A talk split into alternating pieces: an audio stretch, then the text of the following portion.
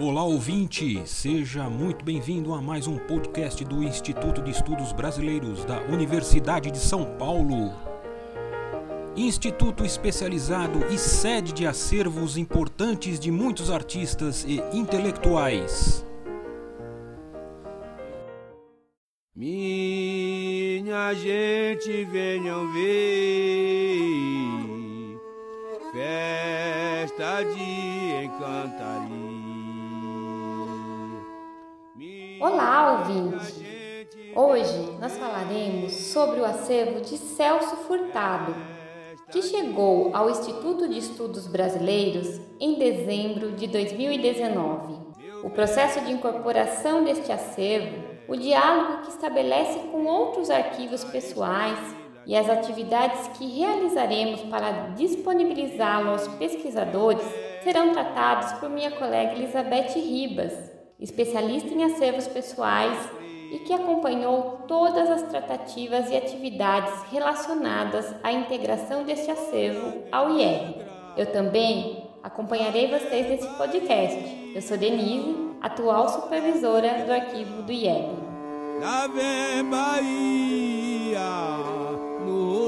O acervo de Celso Furtado foi a última e mais recente aquisição do IEB Desde dezembro do ano passado, temos a alegria de ter conosco o conjunto documental de um dos maiores intelectuais brasileiros do século XX. O acervo pessoal deste paraibano impressiona, tanto pela abrangência das áreas que abarca, quanto pela qualidade do seu conteúdo, que se encontra distribuído em espécies e tipologias documentais como cartas, fotografias, relatórios, artigos de periódicos, esboços de artigos, ensaios, planos de aula, levantamentos bibliográficos, cadernos de estudo e pesquisas, manuscritos de suas obras e diários.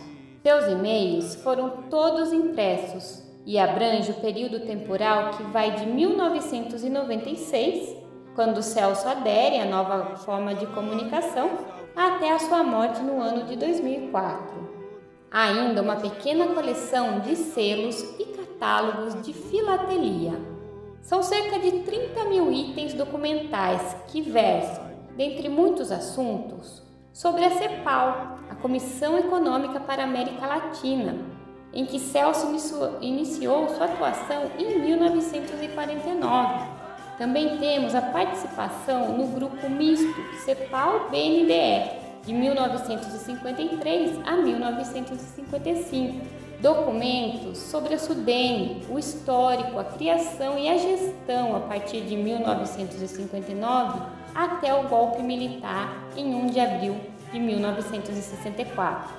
Os registros também versam sobre sua passagem no Ministério da Cultura, onde atuou entre os anos de 1986 a 1988. Também temos documentos que registram a candidatura ao Prêmio Nobel de Economia em 2003, um ano antes de nos deixar. É considerando a relação complementar entre os documentos do arquivo de Celso Furtado e o processo de acumulação destes registros que se torna possível, a partir de análise de detalhes, vislumbrar o contexto social, político e cultural em que este intérprete da economia brasileira viveu e atuou.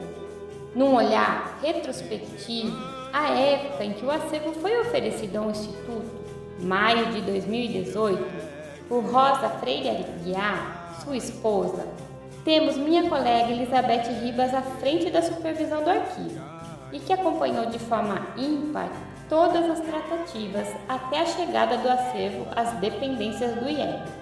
Assim, Elizabeth vai contar para nós como foram os dois momentos são muito significativos no processo de incorporação de um acervo pessoal ao Instituto. O primeiro momento é o da visita técnica, em que se avalia tecnicamente a condição do acervo. O segundo momento é o da retirada do acervo da casa onde esteve guardado por tantos anos. Esta última é uma etapa significativa e sensível, pois se por um lado Celso Furtado representa para nós um dos grandes intelectuais do Brasil, por outro, retira-se da casa documentos, livros e objetos de um companheiro, de um amigo, de um profissional, que apenas Rosa, familiares e pessoas mais próximas conheceram mais intimamente. Então, agora eu deixo com vocês a Elizabeth, que vai contar para nós com mais detalhes sobre esse processo. Obrigada, Denise. Olá, ouvinte. Meu relato dialoga como não poderia ser diferente com o arquivo pessoal de Celso Furtado. Mas, para além do seu conteúdo, eu me debruço sobre a guarda desse arquivo e pela responsável pela guarda. Falo de Rosa Freire da Guiar, esposa de Celso Furtado e guardiã incansável de sua memória. Mas para falar da Rosa, que é uma pessoa, uma intelectual extraordinária, eu precisei de ajuda.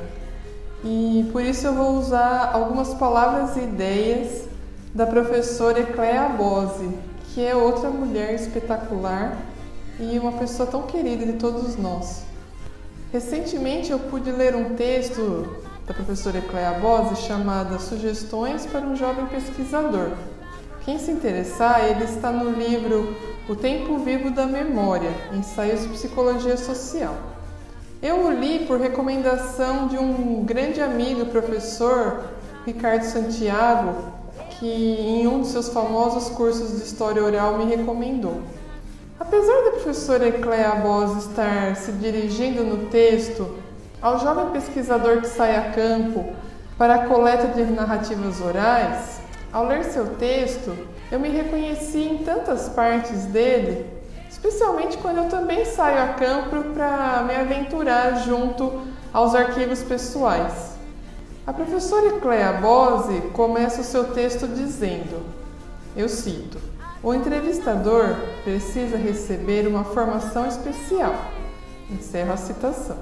Bom, parafraseando então a professora Ecléa, eu tomo a liberdade de dizer que quem atua com arquivos pessoais também precisa dessa formação especial, que no caso dos arquivos envolve tanto o rigor do trabalho técnico, como o cuidado com os documentos, sua classificação e seus suportes, às vezes frágeis, mas também muita atenção aos sentimentos que estão ali misturados. Sem a sensibilidade de se ater às muitas camadas efêmeras que estão ali misturadas nos documentos, eu ouso dizer que a parte técnica por si só, ela não vale muito para um profissional que trabalha na área ou pretende atuar na área. Eu, assim como toda a equipe do arquivo do IEB, sabemos disso e tentamos aplicar isso em nosso dia a dia.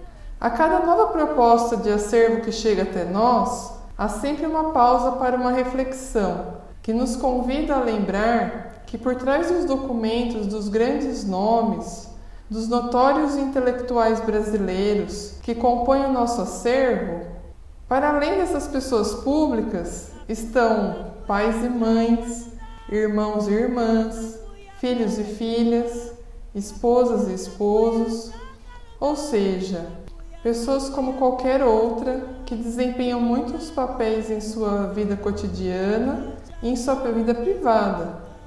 E, e essa pessoa teve sucessos e fracassos, alegrias e tristezas, bichos de estimação, ou mesmo que ela gostava de chocolate ou de macarrão, essas coisas que todos nós gostamos, fazemos, sentimos e somos.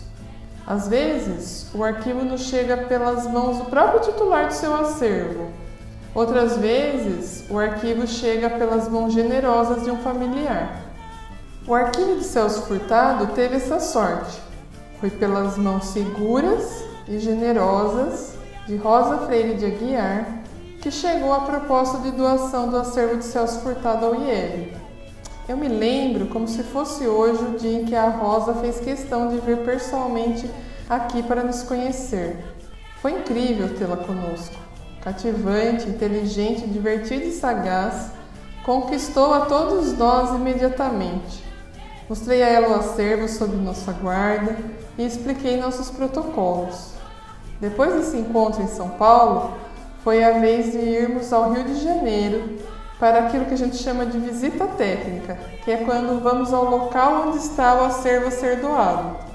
Acompanhando o trabalho de Rosa no cuidado da obra e da memória de Celso, especialmente com as publicações da coleção Arquivo Celso Furtado, eu imaginava já anteriormente que o acervo estava muito bem cuidado, a tal ponto de ser publicizado com tamanha qualidade. Chegar no apartamento de Rosa, onde o acervo estava, só me confirmou o quanto ele estava bem guardado. As pastas em que seu acervo estava armazenado traziam em etiquetas a identificação de seu conteúdo precioso. E na maioria das pastas, a primeira página de documento guardada no interior traz um bilhetinho generoso que relata a contextualização de seu conteúdo. Passados os trâmites de doação, chegou o momento de transportar o acervo e novamente eu fui designada para ir até o Rio acompanhar a retirada. Rosa, de forma generosa, e até tem uma rima aí, né? Acompanhou todo o processo, me ajudando a pré-classificar o acervo, identificando os itens, me auxiliando nas anotações e, acima de tudo, me ensinando, por meio de uma aula que eu jamais esquecerei, a história sobre o Brasil. Uma história linda de esperança e de muito trabalho que retratava o Brasil de Celso Furtado. Novamente, lançando mão das palavras da professora Eclea Bose, eu cito: Nossa existência se inscreve no que Lukács chamou ética dos instantes, já que a vida é composta de momentos dos quais vai se perder no puro nada. Fim da citação. Eu encerro aqui meu breve relato lembrando que são trabalhos zelosos como os de Rosa que desafiam as palavras de Lukács. Apesar da efemeridade da vida, os arquivos pessoais, quando guardados com zelo e dedicação, são a eternização de momentos de vida que desafiam o tempo. A vida e a obra de Celso Furtado foram preservadas para sempre e em breve seu arquivo estará à disposição para ser consultado no IEB. Celso Furtado seguirá servindo de exemplo e apoiando novas pesquisas. Celso Furtado, dedicado em modelar servidor público, continuará nos ajudando a pensar, repensar e certamente modificar o Brasil. Acabamos de ouvir o relato da Elizabeth sobre a chegada do acervo do Celso Furtado ao IEB. Mas será que de alguma forma ele já não estava aqui, coletando documentos de outros fundos que estão sob a guarda do Instituto? Podemos dizer que a relação de Celso Furtado já acontecia desde 1987, quando em nosso acervo encontramos documentos que registram a sua presença enquanto ministro da Cultura, visitando uma exposição sobre João Guimarães Rosa, com os documentos pertencentes ao IEB nesta exposição, só que na Europa. Um outro momento em que a história do economista se cruza com a do IEB foi quando Rosa Freire da Guiar e ele, enquanto ministro da Cultura, visitaram as dependências do Instituto, também em 1987. Temos uma série de fotografias no fundo IEB que registram esses momentos. Não é apenas no fundo IEB, ou seja, nos documentos produzidos e acumulados pela instituição, que encontramos referências a Celso Furtado. Em outros acervos do Instituto, como no acervo de Paul Singer, Caio Prado Júnior, Antônio Cândido, Araci Abreu Amaral, nós encontramos cartas, convites, textos, artigos de jornal que, se não são da autoria de Celso Furtado, relacionam-se a ele e a sua trajetória profissional. A chegada deste acervo implica em seu tratamento técnico composto por várias etapas, até que seja disponibilizado ao público. A primeira etapa é a da higienização, em que grampos, clipes são retirados e os documentos são limpos com trinchas especiais, aumentando sua sobrevida em algumas centenas de anos. Uma segunda etapa é a do acondicionamento em papéis e caixas especiais. A etapa seguinte é a do processamento técnico, em que um apurado trabalho de pesquisa é realizado para o cadastro item a item do acervo em um banco de dados gerencial do Instituto. E, finalmente, é chegada a hora da pesquisa, quando qualquer cidadão ou cidadão pode ter acesso à documentação deste intelectual, cujas obras têm como linha condutora pensar o nosso país. As complementaridades e singularidades desse acervo estarão, no futuro próximo, disponíveis para cidadãs, cidadãos e pesquisadores, a fim de que possam tecer suas narrativas sobre a trajetória, os estudos e a obra de Celso Furtado. Por aqui eu finalizo esse podcast, convidando você, ouvinte, a logo mais conhecer o acervo deste intérprete do Brasil, cuja vida se reflete em seus documentos.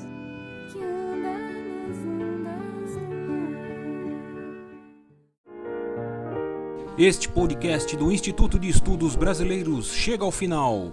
Esperamos que tenham gostado e em breve retornaremos com um novo assunto para você.